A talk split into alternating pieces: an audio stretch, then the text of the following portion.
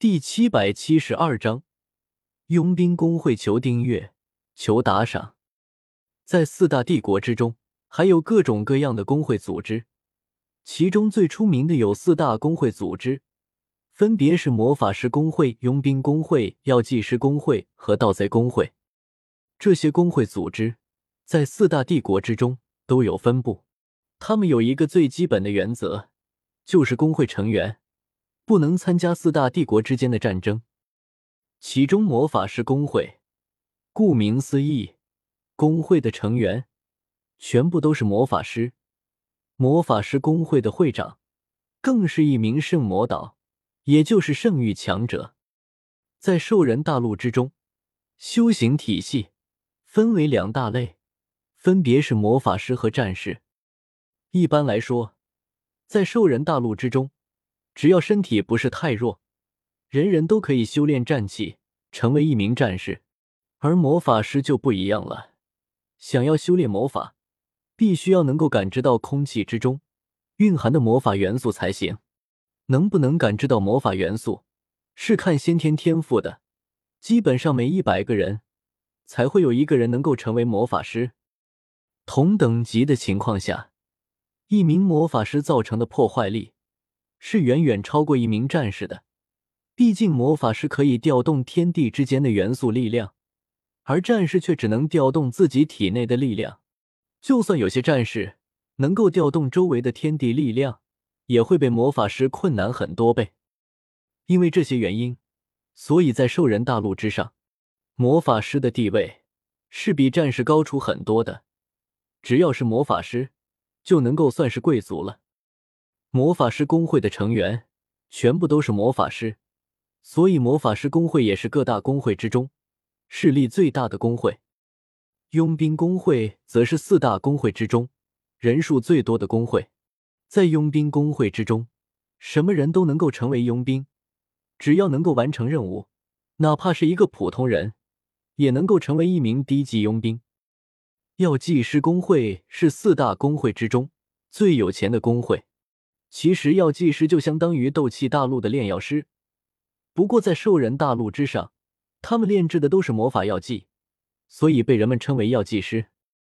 盗贼工会是四大工会之中最神秘的工会，盗贼工会的地址都隐藏在暗处，只有有门路的人才能够找到。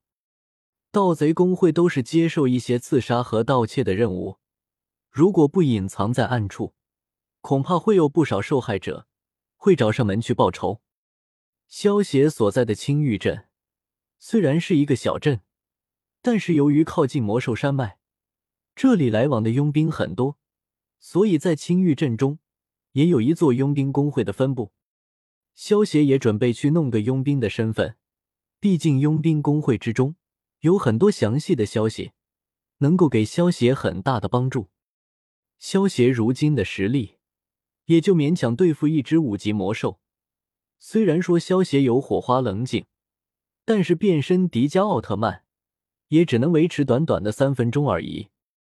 如果没有详细的消息，就直接进入落日山脉之中，万一误闯了什么强大的魔兽领地，到时候岂不是阴沟里翻船了吗？萧协询问了几个佣兵之后，很快就找到了佣兵工会。一进入佣兵工会。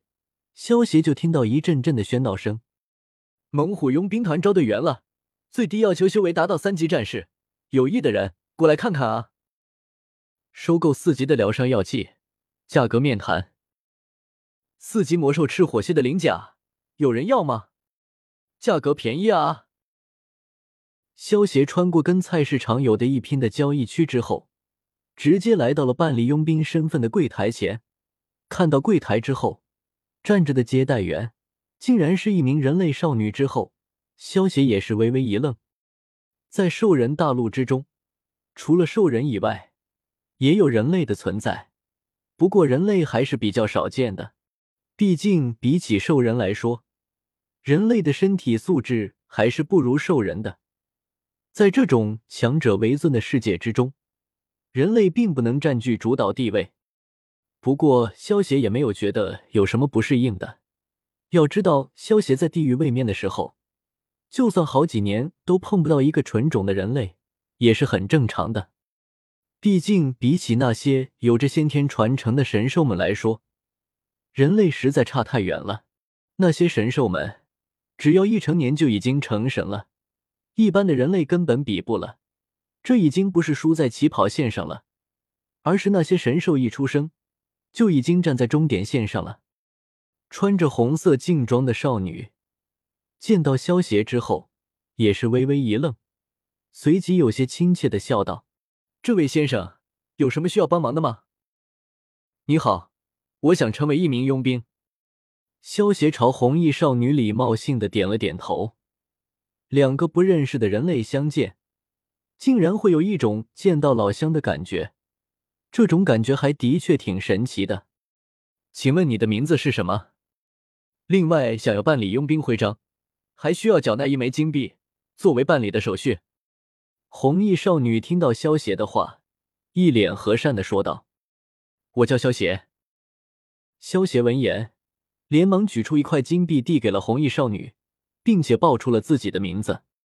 萧协身上之所以有兽人大陆的金币，还是刚才用黄金跟别人换的。萧协的崇拜空间之中，还是存放着一些黄金的。在兽人大陆之上，一枚金币等于一百枚银币，而一枚银币则是等于一百枚铜币。一枚铜币能够买到一块巴掌大小的黑面包。如果省着点用的话，一枚金币已经能够让一个普通人维持一年的生活了。佣兵工会之所以需要一枚金币作为手续费，也是为了防止普通人随意的加入佣兵工会。虽然说什么人都可以成为佣兵，但是如果太多的普通人加入佣兵工会，不仅会加大佣兵工会的工作量，也会拉低佣兵工会的总体实力。这就是你的佣兵徽章，请收好。